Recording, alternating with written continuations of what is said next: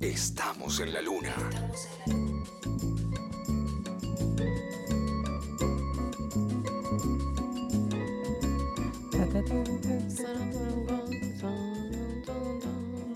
Recién Plus, un lugar mágico.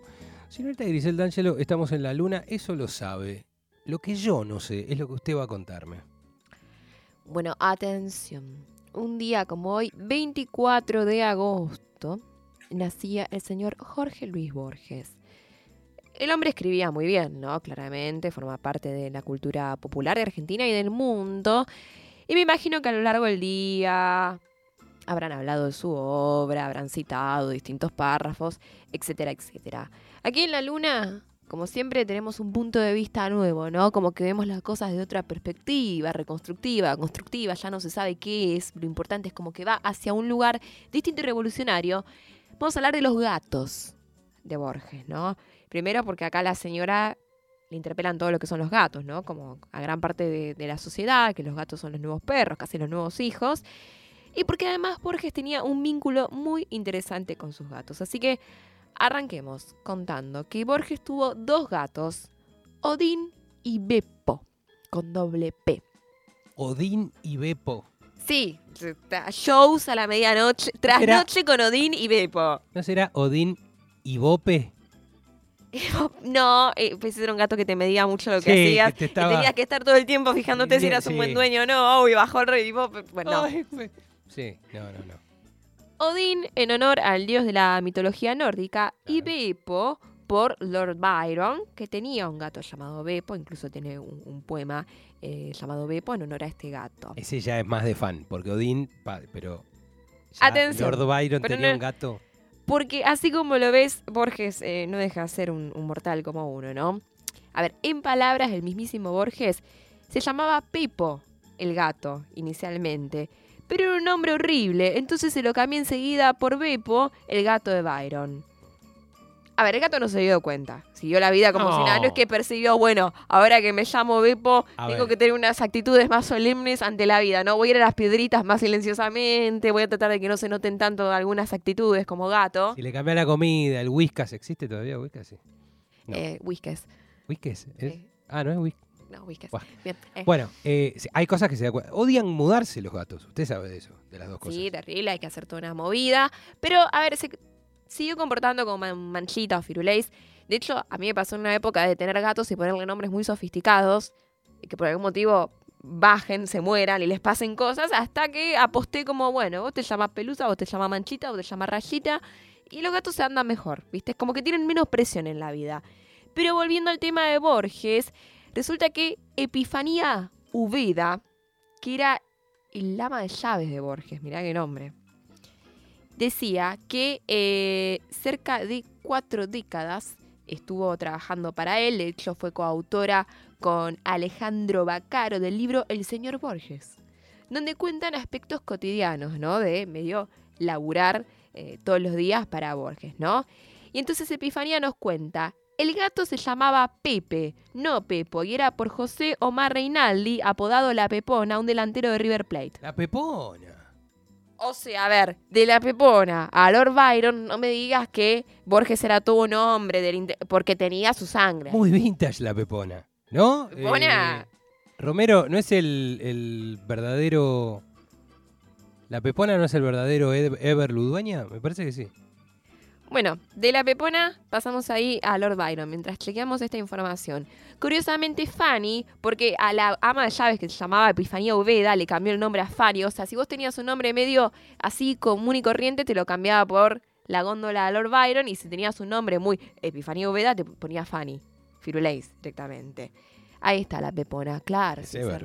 Sale de acá, Ever. Totalmente. Así que bueno, Beppo era un hermoso gato blanco que siempre estaba con Borges, le gustaba jugar con los cordones de los zapatos de Borges y dormirse en su regazo. Tenía más de 15 años cuando murió Beppo y fue una auténtica pérdida para Borges, que ya estaba ciego cuando murió y parece ser que el día que se murió el gato dijo, quisiera morirme hoy mismo, yo también. Pero no tengo la suerte que tuvo Beppo, aunque a lo mejor sí, ahora que estoy con gripe, tal vez muera le recontrapegó el tema de la partida de Beppo. Algunos, mal hablados, dicen que Beppo tenía mal carácter, pero que se llevaba muy bien con Borges, quien parece también que ser que tenía mal carácter.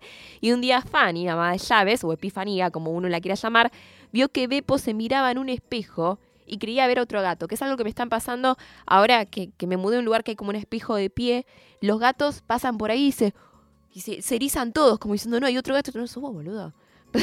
sos vos mismo que te está mirando al espejo. Bueno, Fanny le contó a Borges, che, mira, el gato se te está mirando al espejo y cree que ve otro gato. Y de ahí eh, nació el poema de la obra La Cifra, eh, publicado en el año 81, donde Borges habla un poco de la situación, el gato blanco y Célibe se miran, lúcido luna del espejo, y de este mirar de un gato, ¿no? de un animal que ve a otro en el espejo y no cree que es el mismo, cree que es otro y que lo está amenazando por las dudas.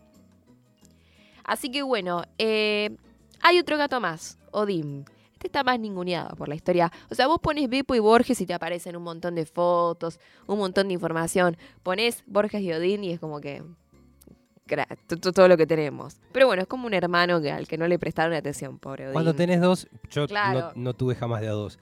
Pero conozco gente que tuvo a dos que siempre, y veo que no hace, marca la diferencia, ¿no? Con este y el otro, ah, sí, está bien. El chiquito. No, bueno. Pero pasa, pasa. Pasa cuando hay dos perros, dos gatos. Claro, bueno, siempre hay uno. A ver, los queremos a todos por igual, pero Borges era un hombre ocupado, tampoco era que podía estar dándole la misma calidad de amor a todos los gatos que tenía. Odín era atigrado, eh, convivió muchísimo tiempo con Borges, pero nunca llegó a ser tan famoso como Beppo. Dicen que sobrevivió casi 10 años a la muerte de Borges, pero no sabemos con quién estuvo esos años que, estuvo sin, sin Borges, ¿no? Eh, Borges dejó el piso en Buenos Aires en el año 86 para trasladarse a Ginebra, donde falleció unos meses después. El 14 de abril de ese mismo año se casó con María Kodama, a la que dejó todos sus bienes. Y acá hay como una especie de biblioteca encontrada. Odín, ¿se quedó con Kodama o se quedó con Fanny, el ama de llaves? No lo sabemos, pero ¿sabes qué? Quizás podemos vivir con esa incógnita, ¿o no? Con los gatos y de los gatos, Borges dijo una vez, nadie cree que los gatos son buenos compañeros, pero lo son. Estoy solo, acostado, y de pronto siento un poderoso brinco. Es Beppo. Nunca era Odín. Pobre Odín. Es Beppo que se sienta a dormir a mi lado y yo percibo su presencia como la de un dios que me protegiera. Y también dice, siempre preferí el enigma que suponían los gatos. Y hay muchísimas fotos hermosísimas de Borges con Beppo, nunca con Odín. Odín a escondidas leía sobre héroes y tumbas. A Odín le gustaba Sábato y lo pescaron leyendo alguna vez el informe sobre ciegos y ¿Qué estás haciendo, Odín? Eso era para que le hagas pis encima, ¿no? Para que ¿Qué, le... ¿Pero por qué le habla en italiano, Borges? Si usted no es... Mapangulo.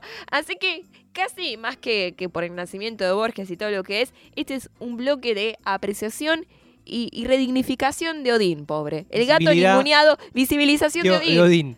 Basta, basta de Beppo. Empecemos a hablar de los Odines de la vida, por favor, señora. Así que bueno, linkeamos todo esto con los Stones, ¿no? Sí, por dos motivos. Uno, hay un video, hoy cuando hubo, no, tuvimos que achurar este, las canciones por usted elegidas, pensé, no, pará, uno de los primeros videoclips que recuerdo de los Rolling Stones y mi abuela, mi abuela dicha siempre me dijo, vos te pareces, desde chiquito, me decía, te pareces al cantante al bocón de los Rolling Stones. Bueno, que muchas señoras grandes decían Mike Jagger. Qué lindo decirle Mike Jagger. Me gusta decirle Mike Jagger. Este, es como Frank Landon. Frank Landon, claro. Este, bueno, el video en cuestión del disco Dirty Work, una época que estaban todos peleados entre ellos, 1986, ya que hablamos de la partida de Borges, eh, sacan un cover, ¿no? Que fue corte de ese disco. Buen disco. El disco malo de los 80 de los Rolling Stones sigue siendo un gran disco, ¿no? Si lo comparás con el disco del resto de las personas. Este, y el video, el video tenía un gatito animado, medio situación Roger Rabbit, pero varios años antes y el gatito le daba un beso a una chica, la chica se convertía en dibujito y Mick Jagger era como el malo de esta situación, iban bailando. El tema es Harlem Shuffle. Hoy un amigo, baterista, también Mariano Repeto, Diano de bicicletas, baterista de bicicletas, dijo, espero que haya dejado en una caja el, secreto de su shuffle. ¿No? Porque si hay algo que hoy perdimos, ay, se me hizo el brazo de izquierdo. Oh, lo hacía. Si hay algo que hoy perdimos es el shuffle, este hermoso que tenía este, pero bueno, quedó en los discos por suerte. En un ratito suena Harlem Shuffle, una banda de acá que bueno, ¿no? Los Rolling Stones y lo llevaron, ¿no? Lo llevaron con altura, con elegancia Sus discos suenan todos bien. El primero, el último, los del medio son los ratones paranoicos, definitivamente. Vamos a escuchar, a propósito del gatito. que A propósito de Odín, Zafra y de disculpa, Odín y de Odín. Beppo, sí. Vamos a escuchar el rock del gato, ratones paranoicos. Quiero verla en el show.